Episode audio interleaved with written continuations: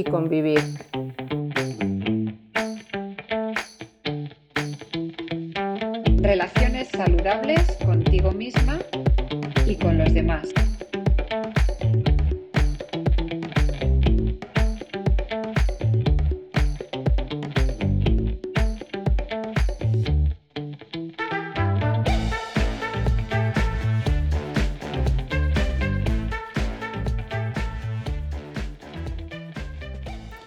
Amigas y amigos, soy Gabriela Uz y en el episodio de hoy que dedicaremos a la dependencia digital cuento como siempre con la compañía de la psicopedagoga Yala Atucha y las psicólogas Natalia Ferreiro y Silvia Álvarez Soto. Si quieres saber algo más sobre ellas y sobre mí, te animo a visitar nuestra página web viviryconvivir.com. A estas alturas no voy a descubrir todas las ventajas y comodidades que la tecnología ha aportado a nuestras vidas. Pero con estas ventajas también han llegado muchos inconvenientes. Uno de los más obvios puede ser la dependencia que tenemos de nuestras pantallas, que han terminado por contaminar todos nuestros espacios, desde los públicos hasta los más privados. A día de hoy, resulta imposible tener una conversación sin que antes o después una pantalla haga acto de presencia. Desde aquí nos preguntamos si es sano el uso que hacemos de nuestros dispositivos digitales y cómo podemos tener una relación más equilibrada con ellos para que realmente sean una ayuda y no un contratiempo. Te dejo ya con el episodio. Dependencia digital.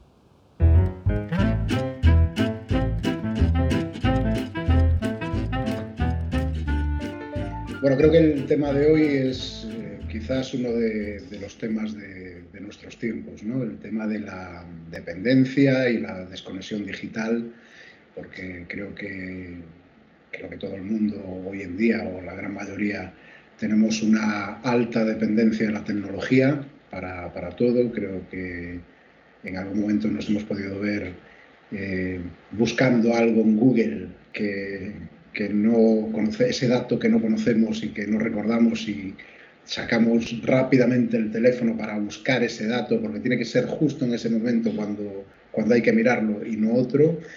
O mm, el tema de la desconexión digital también, eh, lo necesario que, creo que puede llegar a ser eh, desconectar digitalmente y conseguir un poco de, serenidad, de tomar distancia con, con, esa dependencia digital que, que tenemos hoy en día.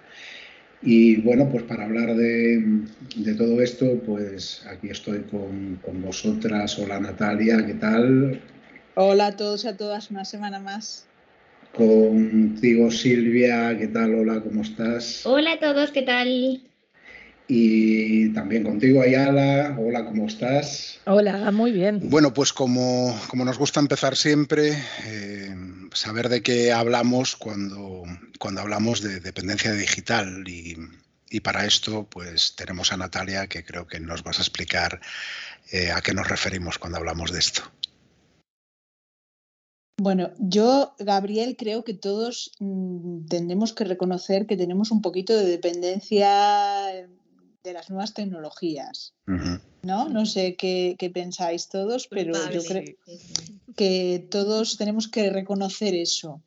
Eh, ¿A qué hace referencia la dependencia digital? A un uso abusivo de estas nuevas tecnologías, cualquiera de las pantallas, teléfono, ordenadores, televisiones, etcétera.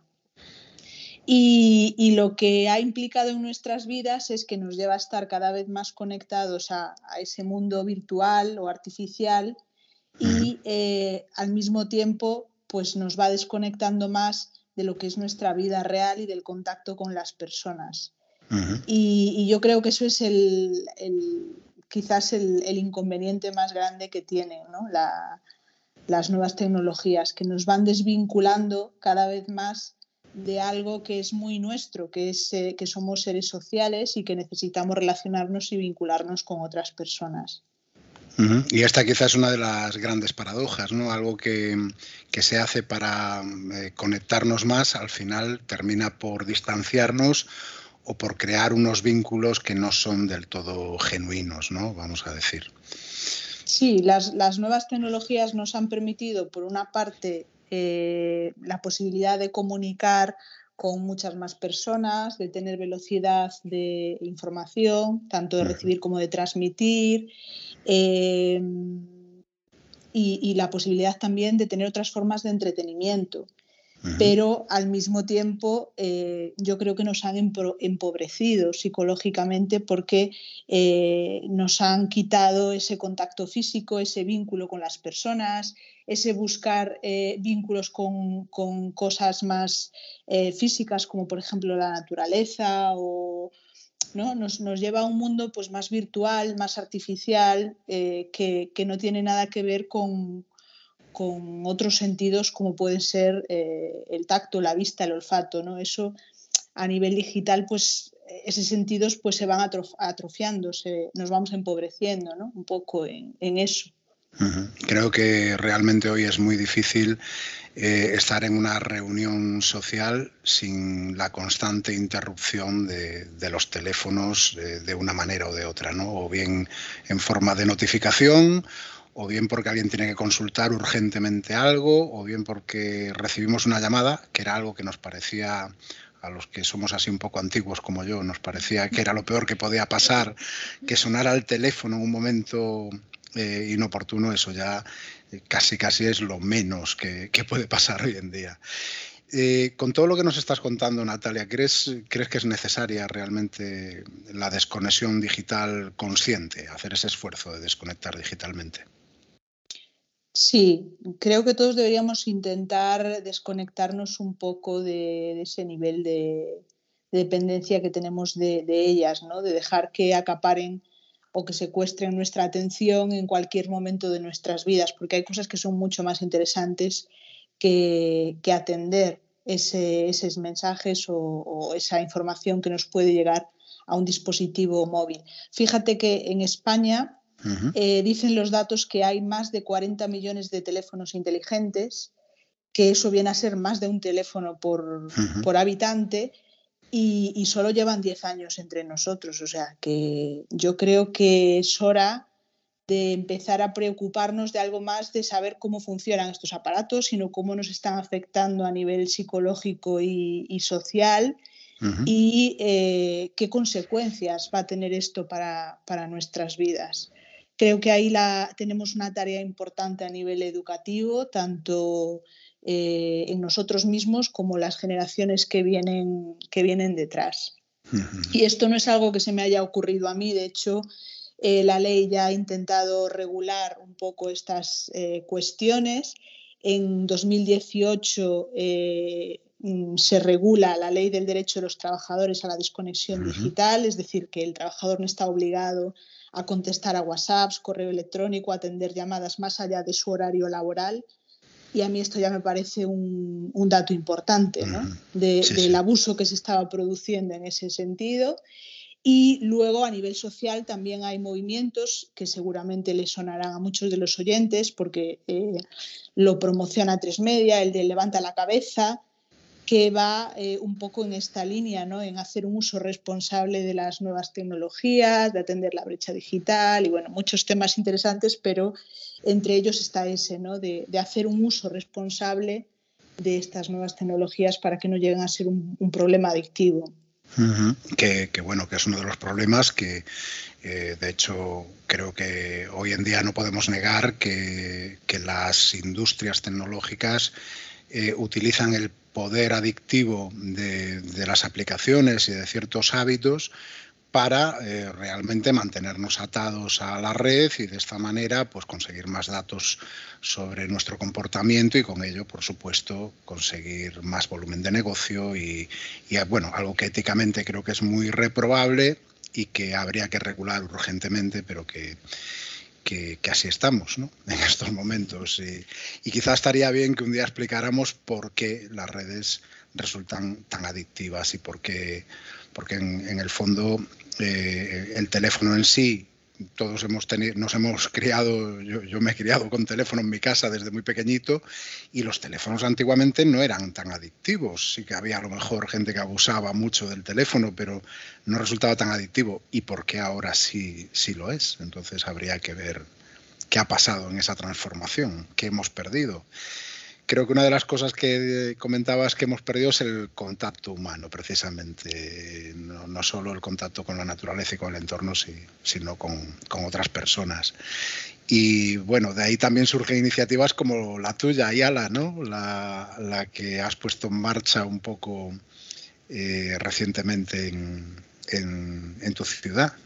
Sí, así es. Eh, este fin de semana acabamos de, tener el taller de abrazo total en, Bilbao con Axel Cipollini y, Laura Orsina y se trata un poco de, recuperar la capacidad de sentir precisamente, porque otra de las cosas que perdemos ¿no? cuando nos empantallamos a lo loco es, es, esa, es la capacidad de sentir. Parece como si nos anestesiáramos un poco, ¿no? Y quisiéramos tapar nuestros dolores o, las los problemas, las cosas que nos generan ansiedad bajo la conexión digital inconsciente. Entonces, una manera de, recuperar la conciencia en todos los sentidos y la conexión con, una misma, con otras personas, con la naturaleza, es eh, hacer este tipo de talleres. Por lo menos en el nuestro se queda todo el mundo súper feliz, la verdad. Lo hemos disfrutado. ¿Y creéis que eh, estamos perdiendo más cosas. Pues, yo os preguntaría incluso, ¿habéis notado en, vuestra propia piel efectos adversos por un, por un uso excesivo o abusivo, aunque fuera puntualmente? A mí me acaban de echar la bronca esta mañana a mis hijos, tengo que confesarlo.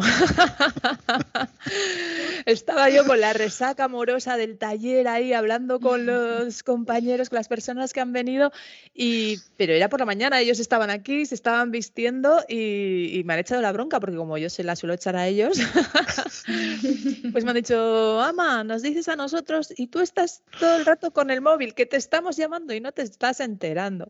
Entonces, como hablamos en, en otro podcast, ¿no? Sobre la escucha activa y yo doy consejos, pero luego muchas veces pues no los estoy aplicando en mi vida o no todo el tiempo. Entonces, con ese toque de atención de mis hijos ya he dicho, bueno, eh, mañana el móvil dentro de un cajón y mientras estoy con ellos, al 100% con ellos. Pero, pero es muy interesante lo que dices porque una experiencia tan estupenda, ¿no? De, tanta, mm, o sea, que, que, exige tanta conexión plena, ¿no? Entre las personas y sin embargo, como, como dijiste, ¿no? La resaca parece ser que es digital. Sí, sí, sí, sí. hemos hecho el chat de WhatsApp ya. Claro, y acaba provocando esa, esa desconexión con tus hijos, ¿no? Es curioso.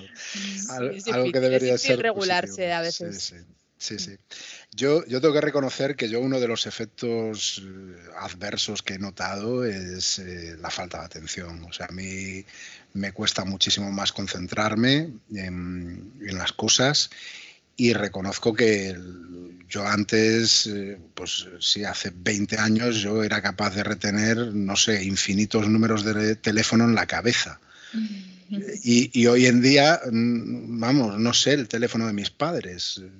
está memorizado en la agenda y, no, y si pierdo el teléfono, no sé llamarlos, por ejemplo. Es una de las, de las cosas que he notado inmediatamente, ya, ya lo digo así.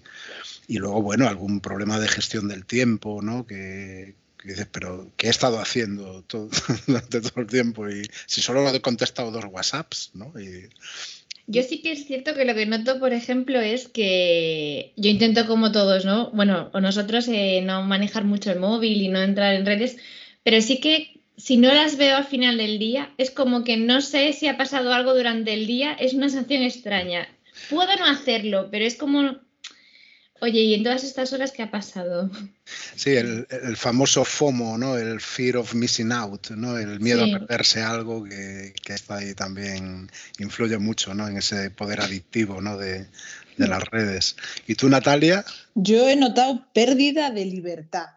O sea, eh, la libertad de poder eh, salir sin necesidad de estar localizada. Quiero decir, si no vas con tu teléfono a cualquier sitio a donde vayas, eh, como recibas una llamada o tardes en contestar algún mensaje o algún WhatsApp, ya tienes esa eh, recriminación social, ¿no? Pero ¿cómo sales sin móvil? Pero, pero ¿y si te pasa algo? ¿Y si o sea, he perdido mi libertad de poder salir sin estar localizada. ¿Hasta qué punto, no? Porque mm, tú antes con un teléfono fijo eso no pasaba. Mm. Hace unos si años. Estabas, si estabas en casa, cogías el teléfono. Si tú habías salido, pues mm. entendía que estabas ocupado y ya está. Pero es que ahora es como, como esa necesidad de que tienes que estar localizada, ¿no? Porque si pasa algo grave? Pero, pero pasó algo grave. Lo que me querías contar era no, pero ¿y si pasa algo grave? ¿no? Y, te tengo que localizar y no sabes con el móvil. Entonces ya te hacen sentir mal.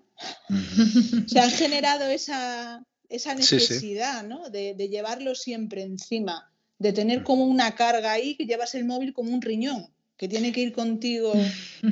Es, una forma de, control también importante, sí. Yo hace unos años eh, escuchaba un, en la radio, ¿no? Escuchaba un párrafo de un, de un libro, siento no recordar quién era el escritor, pero era un libro policíaco en el que el escritor comparaba el uso de llevar el teléfono constantemente pegado a la mano como llevar un grillete constantemente en la muñeca, ¿no? Y a mí esa, metáfora me, me, resonó, muchísimo en aquel momento y él decía que, se ha conseguido, se ha alcanzado la perfección en el control de la población porque eh, no solo no nos rebelamos frente a ese control, sino que deseamos ese control y todos queremos tener ese teléfono atado a nuestra muñeca como un grillete. ¿no? Y bueno, pues sí, todos hemos querido tener nuestros teléfonos y todos hemos, nos hemos ilusionado con el nuevo móvil que comprábamos y, creo que por ahí va el, por ahí va el tema, ¿no? Y, bueno, pues sí, hay mucho de eso. Fíjate que... Perdón. Sí, perdón. No, que os iba a decir que yo viví la experiencia en, en, un trabajo anterior que tenía que tener, que estar localizada, lo que dice Natalia, ¿no? 24 horas, porque era un puesto de responsabilidad. Y yo no sé si también fue a raíz de eso que intento si puedo dejarme el móvil en casa, porque yo en vacaciones lo que hacía era dejarla siempre, o sea, para mí vacaciones era poder dejarme el teléfono en casa. Una sensación, lo que dices tú, justo de tener un billete en la mano y estar atado constantemente. ¿Y, qué creéis que, bueno, las ventajas están ahí, ¿no? Hay de todo tipo, desde eh, casos policíacos, crímenes que se resuelven gracias a ese teléfono móvil. Estoy pensando en el caso famoso de Diana Kerr, ¿no? la localización del teléfono móvil que nos lleva a la detención de, su asesino, ¿no? Mm, hay, diferentes, hay tantas, tantas ventajas que sería, nos llevaría una hora ¿no? enumerarlas.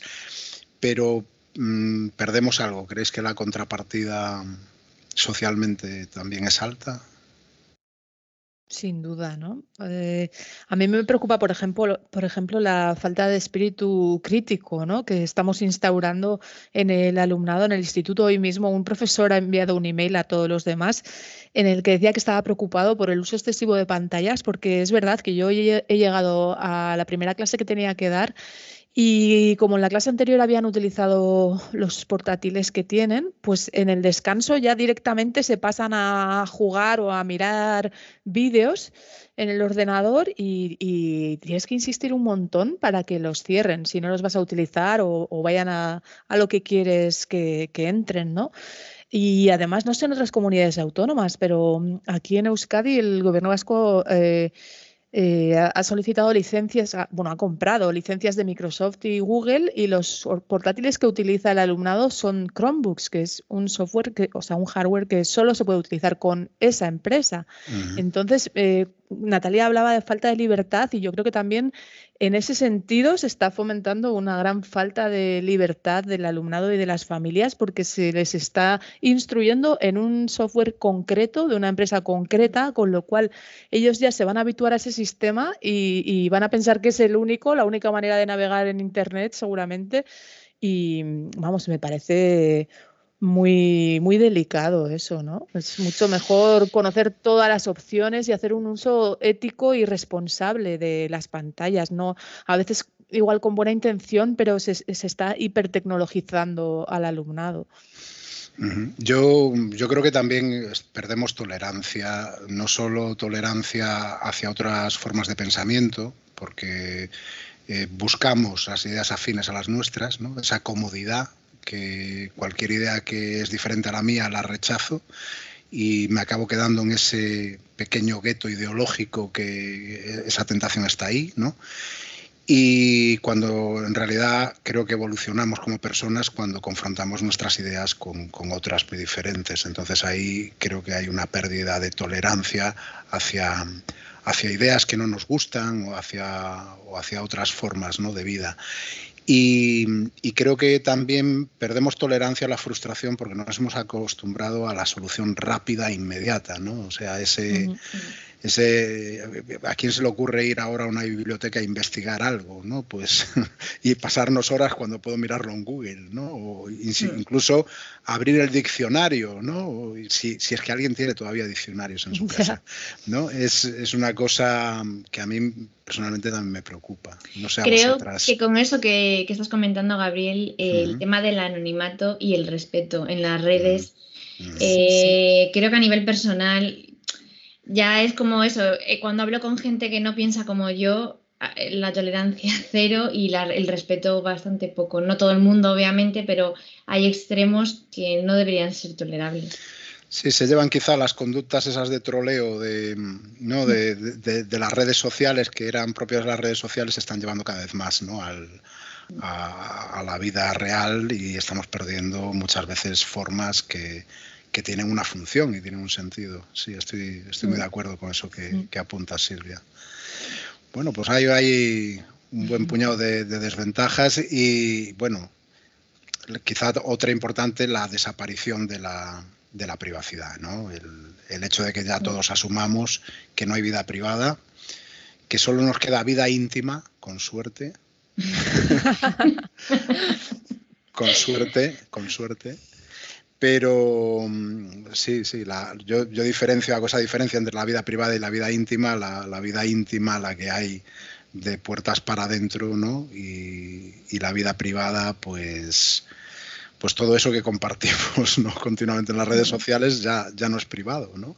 Lo era hasta hace, hasta hace unos años, pero, pero creo que ha dejado de serlo hace un tiempo. Bueno, pues no sé si, queréis comentar algo más sobre este tema o continuamos eh, avanzando. Bueno, yo simplemente apuntar una, cosa más y, creo que también mm, esto que comentabas antes, Natalia, el, tema de, esa preocupación a salir ¿no? sin, sin el teléfono.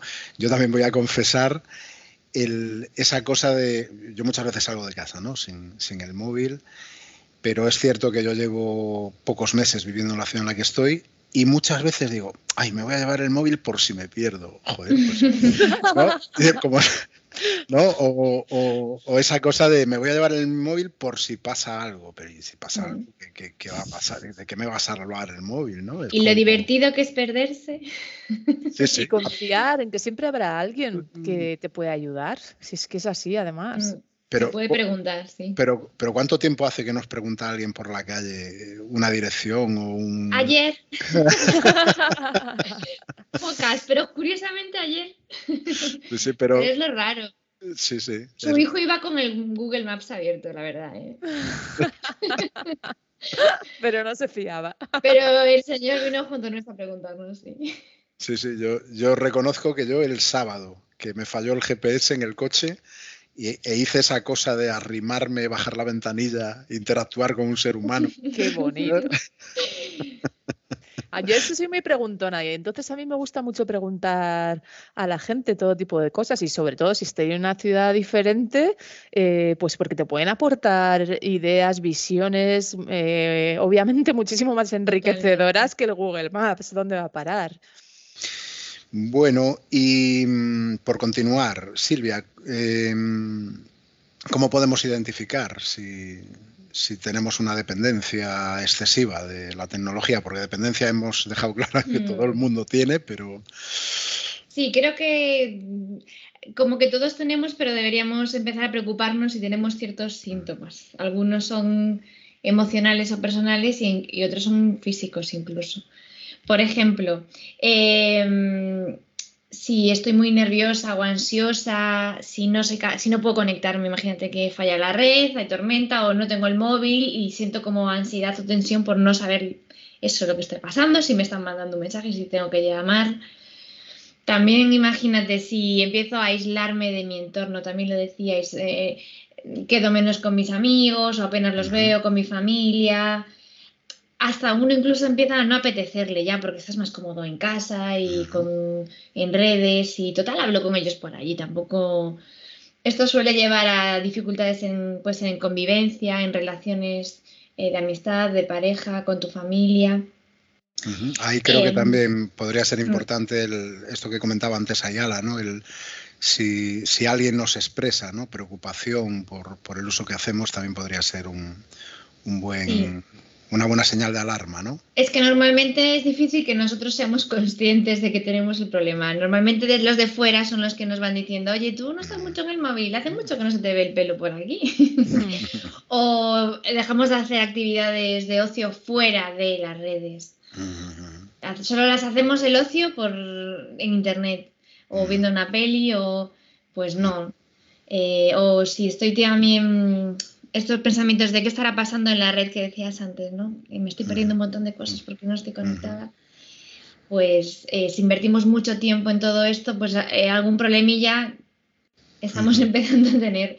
Y los físicos, pues lo decía antes Natalia con lo de levanta la cabeza, esa... Pues podemos tener eh, dolor de cabeza, de cuello, de espalda, porque al final nuestra postura cambia, ¿no? Cuando estamos con tablets, móviles. Entonces podemos también notar sobrecarga, eh, ojos secos o problemas de visión. Ahora, mm, ya lo decían de pequeño, no sé si os acordáis de no ves la tele tan cerca. ¿no? Había que guardar cierta distancia porque nos podía pasar algo y ahora... Mi madre decía que podía explotar si la veíamos mucho tiempo. Buena estrategia esa.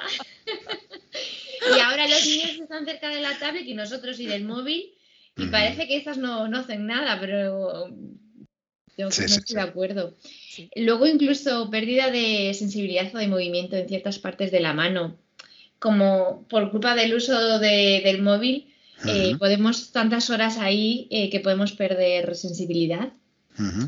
Eh, falta de higiene personal, porque como total no vamos a salir, pues ya a veces nos, para qué nos vamos a duchar o porque me voy a arreglar o cambio de peso porque dejo de hacer ejercicio, porque dejo de una alimentación quizá no la cuido tanto porque estoy más pendiente de otras cosas. Son pequeñas alertas que deberían llegar. Sí, yo, yo tengo una que, creo que es muy importante, ¿no? Y, eh, por ejemplo, si viendo una película no eres capaz de ver la película sin consultar tu teléfono móvil o una serie de televisión sin consultar tu teléfono móvil, creo que, creo que deberías de plantearte una pequeña desconexión, porque, o sea, si, tu atención no puede estar focalizada 40 minutos, 30 minutos, una hora, hora y media, en algo que hasta hace poco eh, éramos, todo el mundo éramos perfectamente capaces de, hacer, algo está pasando y a lo mejor hay que, hacer mm, pequeñas medidas correctoras que, que bueno, que creo que eso es lo que nos tiene preparado para, para cerrar Ayala. ¿Querías comentar algo más, Silvia? Sí, nada, que en, las cosas que perdemos, que lo comentabas al principio, de estas conversaciones o discusiones entre, entre amigos, que quién tiene la razón y no, y discutir. Nosotros a veces lo que quedamos es no vale coger móvil. No nos importa la verdad, o sea, no vamos a perder esta discusión que es tan interesante, que también se pierde incluso eso, el contacto, el, ser capaz de defender tu idea y, tener una conversación interesante sin saber la verdad al final es lo menos relevante muchas veces. Bueno, que, se lo digan a los políticos. ¿Quién quiere la verdad pudiendo crear un buen relato? ¿Eh? Totalmente. Yo tengo también otra para, identificarlo, ¿no? Que si no eres capaz de disfrutar de, una experiencia sin necesidad de hacer una foto y subir las redes, pues también planteate que, algún tipo de dependencia tienes eh, bastante grave ya. Porque yo sí que veo cada vez más que hay gente que se está haciendo fotos en todo momento cuando sale de vacaciones o cuando eh, no sé, vive un momento especial, pues está ya antes de disfrutar del momento y si hay foto, hay foto y si no, pues no pasa nada, pues está ya mm, con, esa ansiedad y esa activación de coger el móvil donde tengo el móvil para eh, hacer la mejor foto, sacar el mejor enfoque y poder subirlo a redes. Y, eso para mí no es disfrutar de, de, una experiencia. O sea, tú tienes que eh, vivir tu día a día y tus cosas de la mejor manera posible para ti, pero no, no puede ser el compartirlo, el disfrute, sino el vivir la experiencia en sí, ¿no? Compartirlo y el número de likes, ¿no? El, cuántos, likes he recibido por esta publicación. Yo, mm. yo me, me, ha venido otra a la cabeza y es que si tu teléfono móvil entra a lugares donde nadie más entra en tu casa, mmm, cuidado es decir, si no meterías a un amigo en tu dormitorio mientras estás teniendo relaciones sexuales con tu pareja y entra tu móvil, pues cuidado. O si te llevas el móvil al baño, por ejemplo, pues cuidado. Si tu móvil te acompaña mientras desayunas, pues cuidado, ¿no? O sea, que hay ciertos espacios que siempre hemos tenido vedados a, a nuestra más estricta intimidad, quizá no me he expresado bien antes cuando, cuando lo comentaba, pero... Ha quedado un poco sospechoso. No te entendíamos al principio. Vale, vale, quizá no me he expresado del todo bien, pero los, los espacios íntimos, mmm, nuestro móvil accede, es un espía que tenemos ahí y lo sabemos, ¿no? Actualmente todos sabemos que los móviles están muy pendientes de toda nuestra actividad. Nuestros teléfonos móviles saben exactamente toda, todo lo que hacemos, incluso antes incluso digo más, nuestros teléfonos llegan a saber incluso lo que vamos a hacer. Entonces, y lo que deseamos, ¿no? Nuestros deseos, nuestras preocupaciones. O sea, hace poco le escuchaba eh, que nuestros datos médicos quizá son los datos más sensibles y los datos que más desea cualquier compañía, ¿no? porque expresa todos nuestros dolores, nuestras carencias. Sin embargo, cada vez que buscamos en Google información sobre una enfermedad, le estamos diciendo a Google cuál es nuestro posible diagnóstico eh, en ese momento. Y Google, bueno, o con los smartphones, que también estamos ahí regalando los datos sobre nuestra salud directamente. Entonces, eh, quiero decir que si te llevas el móvil al baño, no puedes pensar en ir al baño sin usar tu móvil. Mm, no puedes pensar en tomarte un baño incluso sin usar tu móvil. Te llevas tu móvil, sí, sí, Sí, sí, sí. Ha, puesto cara Silvia de qué está diciendo. A mí me encanta darme un baño y lo mejor es estar tranquila. Sí, sí, sí, pero, pero sucede. O no concibes la idea de llevarte el móvil a la cama para echar la última miradita antes de apagar la luz y no eres capaz de apagar el teléfono mientras descansas en la mesilla, incluso, pues eh, cuidado, ¿no? Hay, hay cosas que igual hay que plantearse porque se puede vivir de otra manera. Pero bueno, vamos a lo que estábamos, que era Ayala, el, el tema de qué podemos hacer precisamente para desconectar. Bueno, pues primero un sincericidio. Hay que, hay que ser sincero y sincera con uno mismo y mirar, tener, tener la valentía de coger el móvil y mirar, que yo creo que todos lo tienen, una sección como de salud digital, bienestar digital o uso de datos, eh, donde nos dice cuántas horas hemos pasado cada día en el móvil y en qué aplicaciones. Y si no hay aplicaciones externas que lo pueden hacer, pero normalmente ya está incorporado en los móviles. Y alucinad, alucinad, porque son muchas más de las que pensáis. O sea, siempre decimos, jo, es que no tengo tiempo para estudiar, no sé qué, no tengo tiempo para hacer deporte, no tengo tiempo para... Y de repente dices, ¿estoy pasando seis horas al día mirando el móvil? ¿O cuatro? ¿O tres? ¿O dos? O sea... Mm.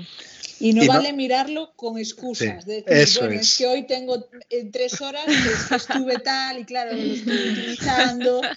Es una coincidencia, una coincidencia. Sí, no. Incluso el, bueno, es que use Spotify y tal, bueno, pues mm, puedes, la noticia es que puedes quitar a Spotify, por ejemplo, de, esa medición del tiempo, ¿no? Sí, sí, se pueden eliminar. Pues he utilizado eso, quito el de la aplicación para leer, vale, quítalo.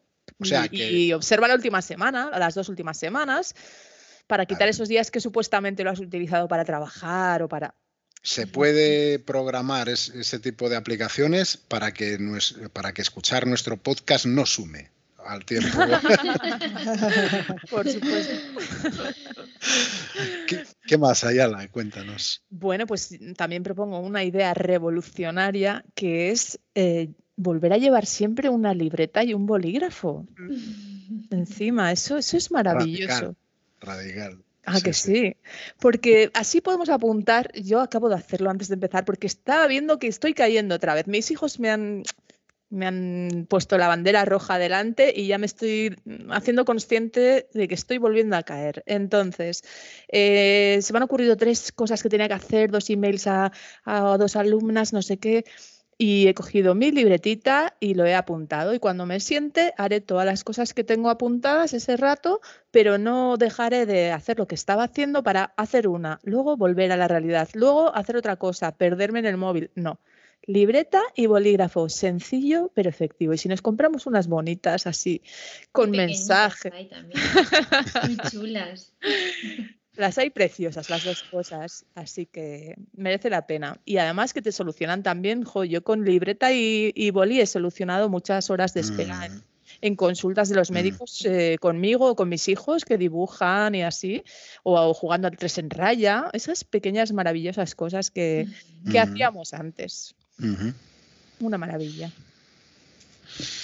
¿Alguna cosa más, Ayala, que eh, podamos hacer de cara a una desconexión? Mm, sí, bueno, si necesitamos, si vemos que necesitamos ayuda extra y nos está costando mucho, eh, pues yo, esto, esto queda como un spoiler un poco salvaje, pero yo recurrí a ti. Como hemos comentado en algún otro podcast, yo hice un, un, ayuno digital, un detox mm. digital con Gabriel y vamos, ha sido una de las mejores cosas que he hecho para, mira, igual ahí empecé a vivir o a intentar vivir más conscientemente, ¿no? A no huir de la ansiedad con, de distintas maneras y, y, fue realmente, realmente útil porque a veces, mira, me ha pasado ahora con la alimentación también, a veces cuesta menos eh, dejar algo de manera radical durante unos días y para luego volver de una manera equilibrada, porque yo, por ejemplo, eso, también últimamente estaba notando que estaba comiendo mucho y mal, entonces eh, he hecho una, una, cura en la que pues, he, tomado solo líquidos durante unos días y ahora ya, como ya me he acostumbrado a comer menos y me apetece comer cosas limpias, pues lo llevo mucho mejor. Y el detox digital es lo mismo, ¿no? Cuando vemos que ya es excesivo el tiempo que estamos pasando, la dependencia que tenemos, pues viene bien también una ayuda externa que nos acompañe en ese proceso. Eh, porque una persona sola, bueno, igual a veces se puede, ¿eh? yo también lo hice otra vez, pero, pero luego es más fácil volver a lo mismo. De, sí, haces unos días la burrada, pero luego vuelves a lo mismo porque no tienes estrategias suficientes en ese momento, no tienes recursos para poder equilibrarte sola, ¿no? Entonces, desde luego que yo recomiendo al 100% eh, contar, contar con ayuda y, recomiendo a Gabriel también al 100%. Muchas gracias, Ayala. Tú lo sabes, que te lo agradezco enormemente. Lo sé, y, sí, bueno, yo creo que eso, el tener un apoyo externo siempre está bien porque, bueno, eh, quienes nos dedicamos a, ciertas cosas, pues tenemos un repertorio de, herramientas y de intervenciones que, una persona normalmente de a pie pues no tiene y que, y que, bueno, ahí podemos acompañar también ese proceso que es mucho más divertido también, creo, que, que hacerlo solo. Pues sí, la verdad.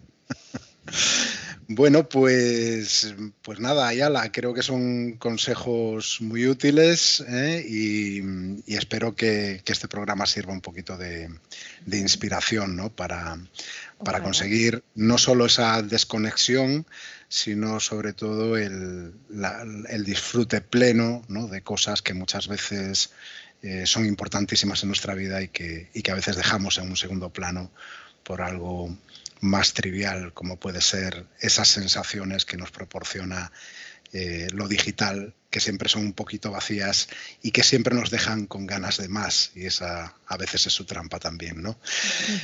Bueno, pues nada, muchísimas gracias a las tres por, por la participación. Creo que nos hemos divertido y creo que, que, lo que hemos aportado puede ser interesante para quien nos escucha. Muchísimas gracias y, nos vemos en la siguiente. Hasta Chao, gracias. Chao. Este ha sido el episodio de hoy y quiero despedirme pidiéndote, como cada semana, un pequeño favor y además recordarte algo bastante importante. Ya sabes lo que te voy a pedir. Si este podcast te ha gustado, puedes ayudarnos a continuar de una manera muy sencilla, suscribiéndote a él o haciendo clic en me gusta, además de hablarle a tus amistades de lo que hacemos. De esta forma nos ayudarás a llegar a más personas y a seguir creciendo. Y voy con el recordatorio.